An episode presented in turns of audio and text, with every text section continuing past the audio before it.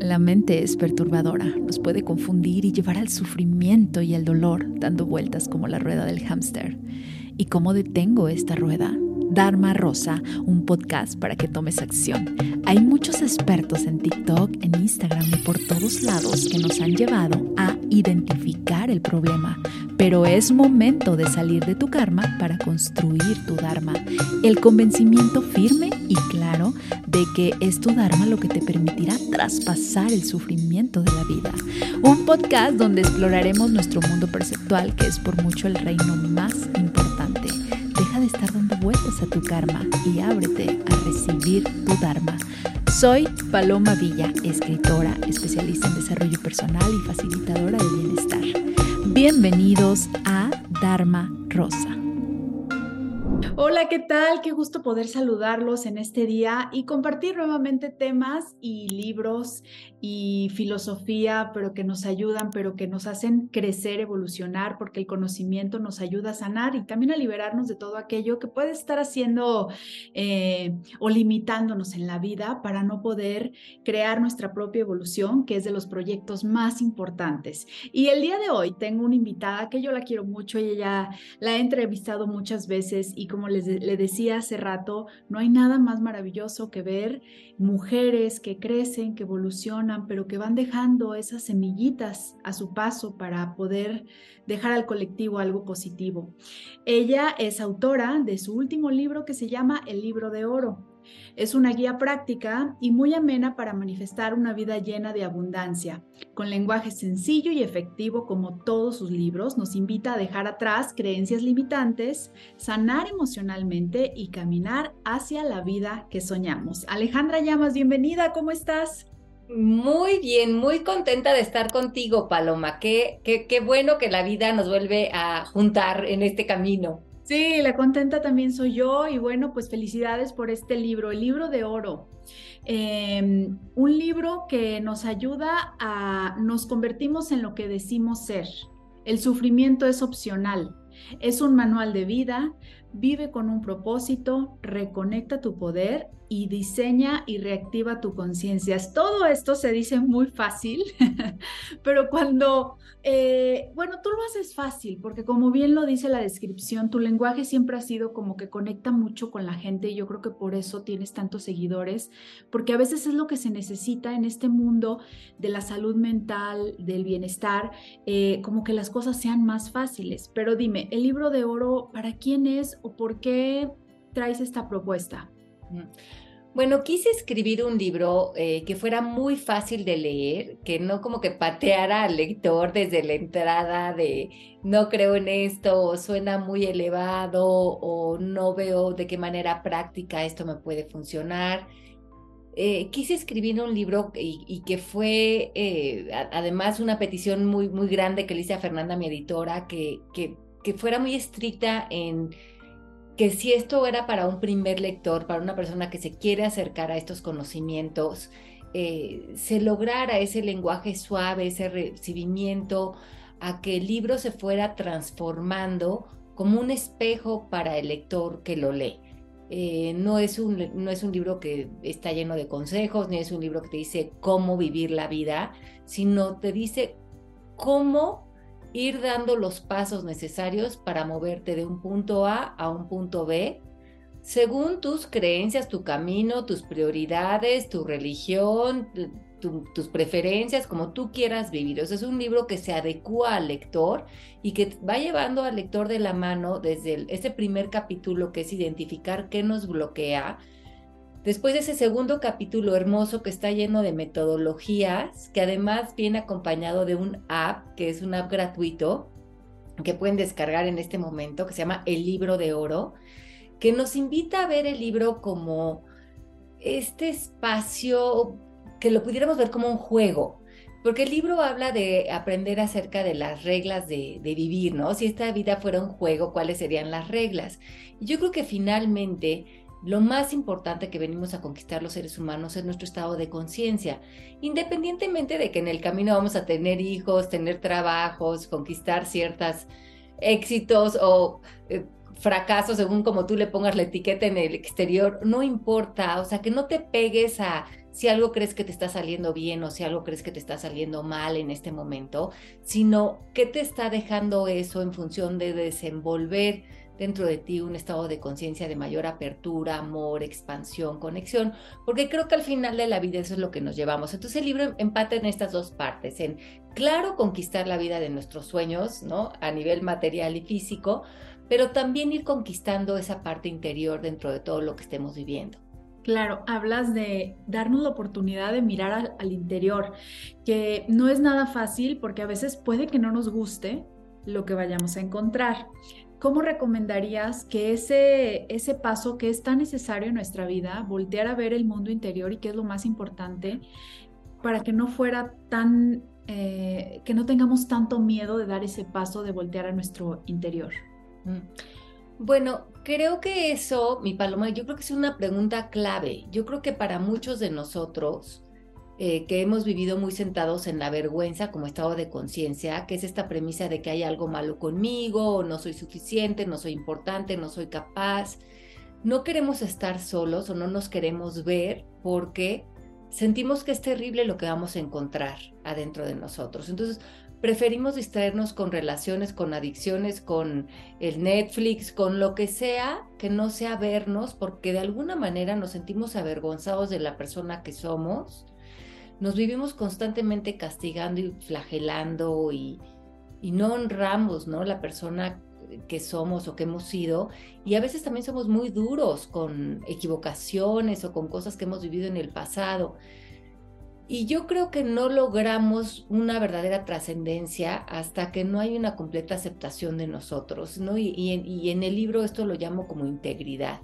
Eh, integridad como estado de conciencia es recibir todo, todo lo que has sido, todo lo que te has dicho, todo lo que, lo que en el mundo te gusta y no te gusta y has calificado como bien, mal o mejor o peor. Pero si no abrazamos todo eso de nosotros, si no nos perdonamos, si no nos, nos, recibimos a nosotros mismos con todo lo que somos, es muy complejo tomar vuelo, o sea, tomar vuelo a, nuestros sueños, al respeto interior, a poner límites, a saber a qué le decimos que sí, a qué le decimos que no, porque cuando te desconectas de lo que no recibes, pues también te desconectas de tu intuición, de tu sabiduría, de tu creatividad, de tu siguiente paso.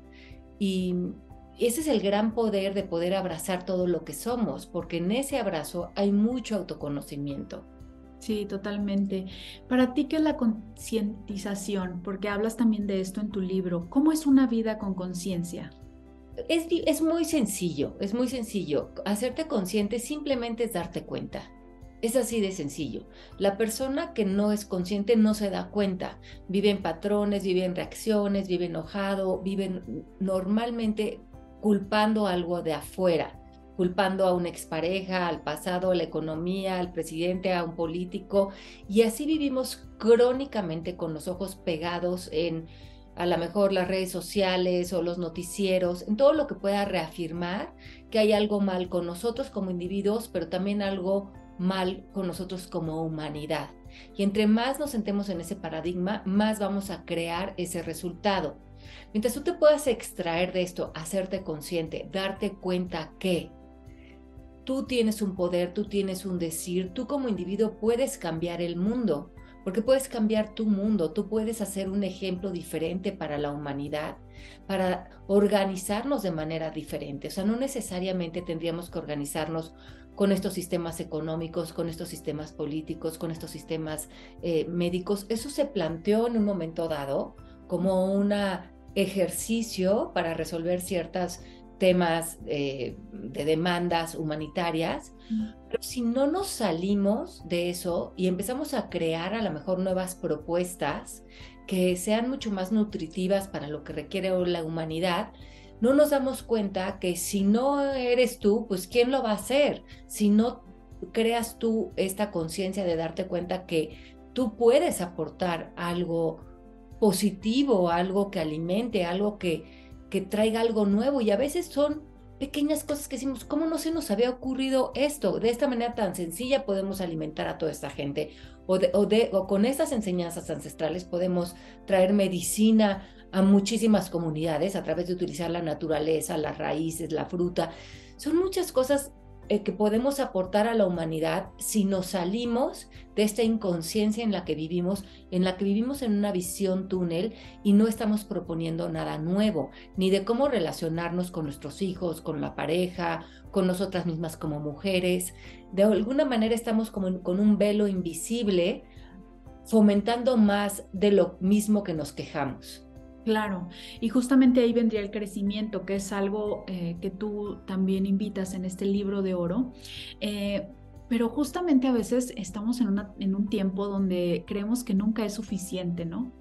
¿Cómo invitarías tú, aparte de que viene en tu libro, eh, pero qué nos dirías ahora de cómo medir el crecimiento de lo que a mí me hace bien, de que yo me siento orgullosa de voltear a mi pasado y decir, yo con esto me siento bien y ya no me interesa estarme comparando, porque a veces el crecimiento o las metas las estamos midiendo más para afuera que para adentro. Sí, creo que eh, justamente salir de esto, yo creo que hay una gran adicción, y, y la llamo adicción, por la conquista de metas o eh, ese éxito, ese reconocimiento del exterior. ¿Por qué lo llamo adicción? Porque por un momento aquello que creí del exterior, que venía con una promesa, a lo mejor en un momento tiene un jalón.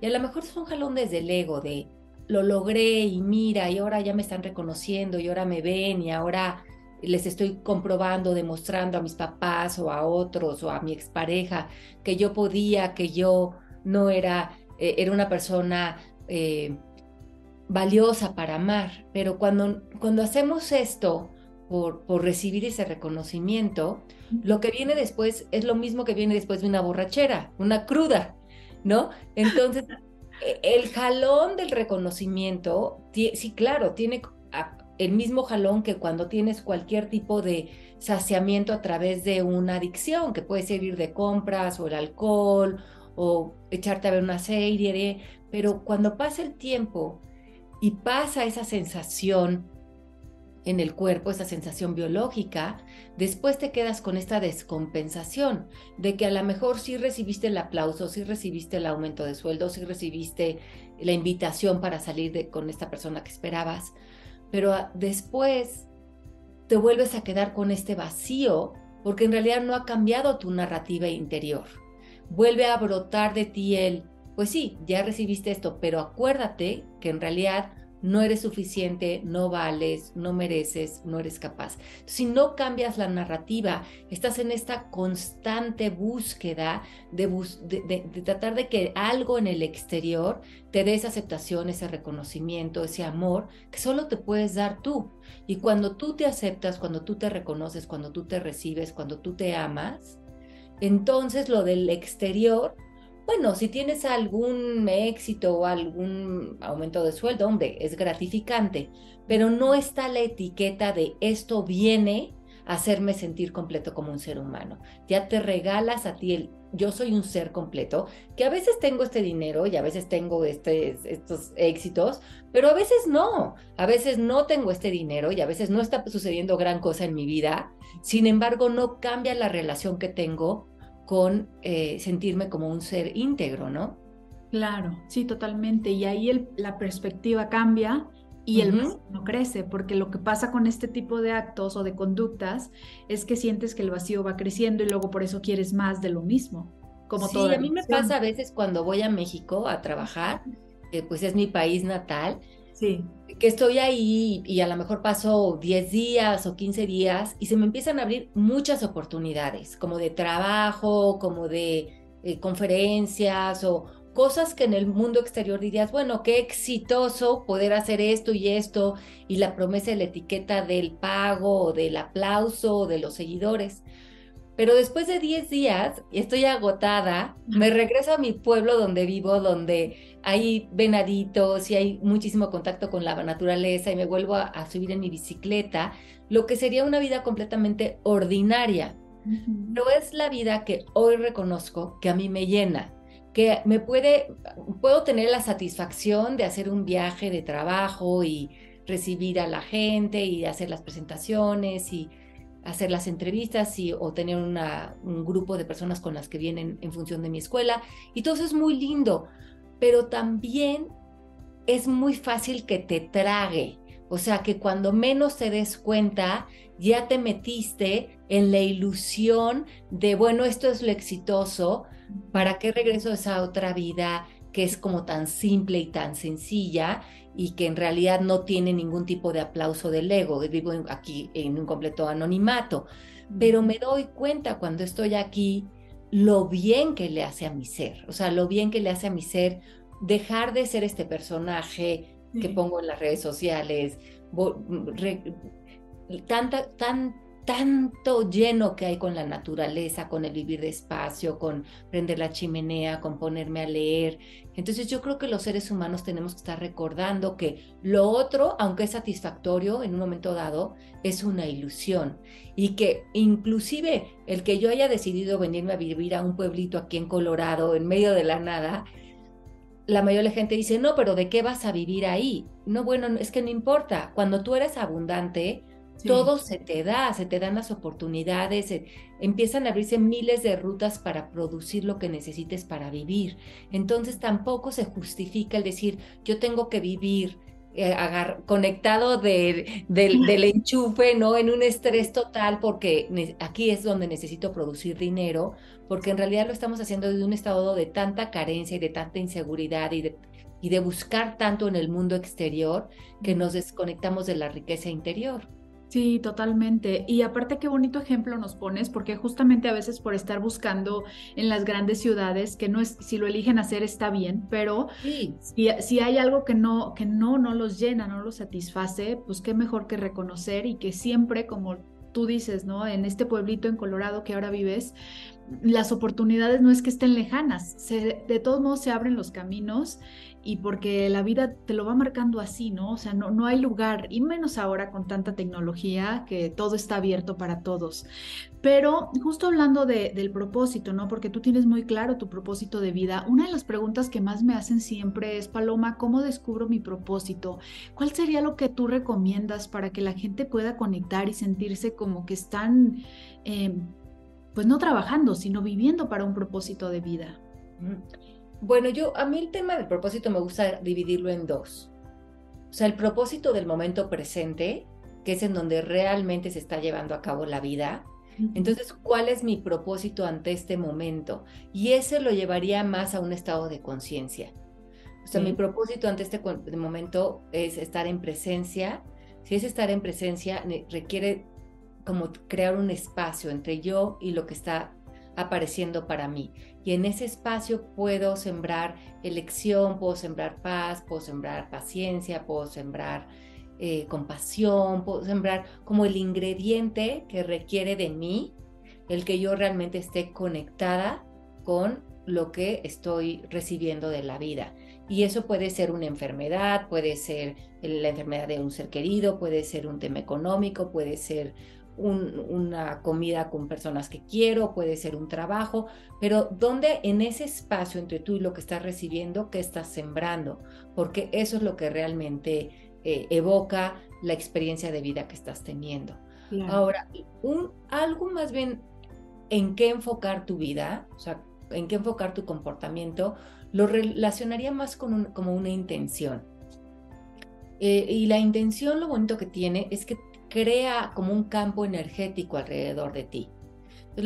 por ejemplo, la yo tengo desde hace muchos años la intención de vivir en estos temas, de comunicar estos temas, de vivir vivir en congruencia con estos temas y de vivir una vida en excelencia frente a estos temas. ¿Qué quiere decir? Que los voy a vivir y voy a producir mi trabajo, el que sea, de la manera más ética, eh, desde la manera más puntual, de la manera más organizada, eh, como realmente salir en excelencia con ese trabajo. Ahora, desde hace como 20 años que tengo la misma intención, se ha como postulado en mi vida desde diferentes maneras. He hecho programas de televisión, he hecho programas de radio, he hecho podcast, eh, tengo mi escuela, he dado conferencias, o sea, las maneras en que esta intención se ha manifestado en el plano físico han sido muchas a lo largo de los 20 años, pero lo que no ha cambiado es mi intención.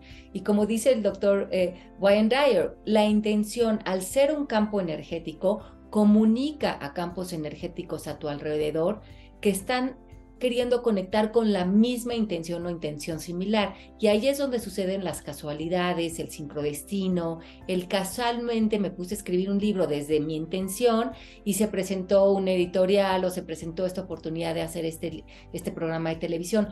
Pero en realidad la intención de hablar de estos temas, de vivir en estos temas, pues siempre es la misma. Entonces yo le diría a las personas que tengan clara su intención, o sea, qué quieren comunicar, dónde están los deseos de su corazón, dónde creen que está el poder de su voz y luego ábranse un poco a que el universo les vaya diciendo el cómo. Claro, qué bonito, Ale. Gracias por compartirnos este consejo porque creo que nos olvidamos, y me incluyo a veces, de esa intención, ¿no? Intención siempre debe de venir de acá, de acá del corazón, para que pueda llegar a más corazones y, y haga su propósito. Sí, y a lo mejor, por ejemplo, a mí que estos temas me encantan y si esa es mi intención, vivir en ellos, cuando a lo mejor tengo un, mm, no sé, a lo mejor un verano que no trabajo en nada, pero la intención sigue vive en mí. Aparentemente no lo estoy haciendo en ese momento profesionalmente, pero en ese momento estoy siendo congruente con relación con mis hijos o con mi esposo o con lo que esté viviendo en ese momento. Y la misma intención se sigue cuajando en el área profesional, en el área de las amigas. Es como una intención que se vuelve un común denominador desde donde vivir. Claro. Y bueno, antes de terminar, siempre hago esta pregunta porque el amor propio para mí es de las cosas que me ha transformado y que también sé que transforma la vida. Para Alejandra Llamas, ¿qué es el amor propio? Yo creo que el amor propio es simplemente un reconocimiento de algo que nunca se ha ido. Es un llamado a la vida y es un llamado a ti.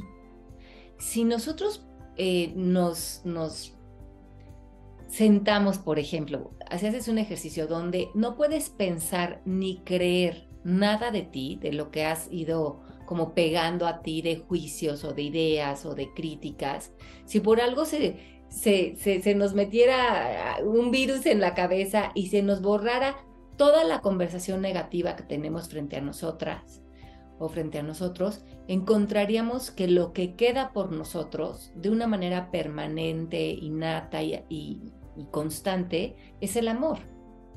Entonces, si tú cuestionas tus pensamientos y tus creencias que tienes o que has creído de ti, que te atacan, y las deshaces, conectas con un amor propio que siempre ha estado ahí esperándote. Entonces yo pienso que es más una cuestión como de deshacer algo que has creído de ti que hoy ya es falso y de reconocer que ese amor no lo tienes que recuperar, no tienes que trabajar por él, no se fue a ningún lado, está ahí esperándote y también es tu llamado a vivir. Claro, está en nuestro origen y en el origen todo es luz, ¿no? Exacto. Hay que volver a conectar con él. Alejandra, muchísimas gracias. El libro de oro ya está en toda, en todo México, en toda Latinoamérica, me imagino, pero bueno, algo que quieras eh, tú compartir con el público, algún mensaje que les quieras regalar. Bueno, sí, también, si por alguna razón no lo tienen en su territorio, también existe como libro electrónico o también está ya en audiolibro. Entonces también lo pueden escuchar en las plataformas que compren libros de audio. Y, también eh, este es el primer libro que sale físicamente en España. Entonces, si están en España, también ya pueden comprar ahí en todas las librerías el libro de oro.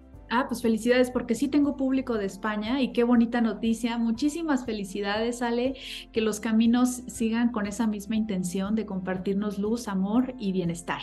Te mando un abrazo y nuevamente gracias. Mil gracias a ti, Paloma. Qué gusto verte. Un abrazo con cariño. Y gracias a todos ustedes por estar aquí presentes. Ayúdenme a compartir. El compartir es abundancia. Suscríbanse y les mando un abrazo como cada semana. Hasta la próxima.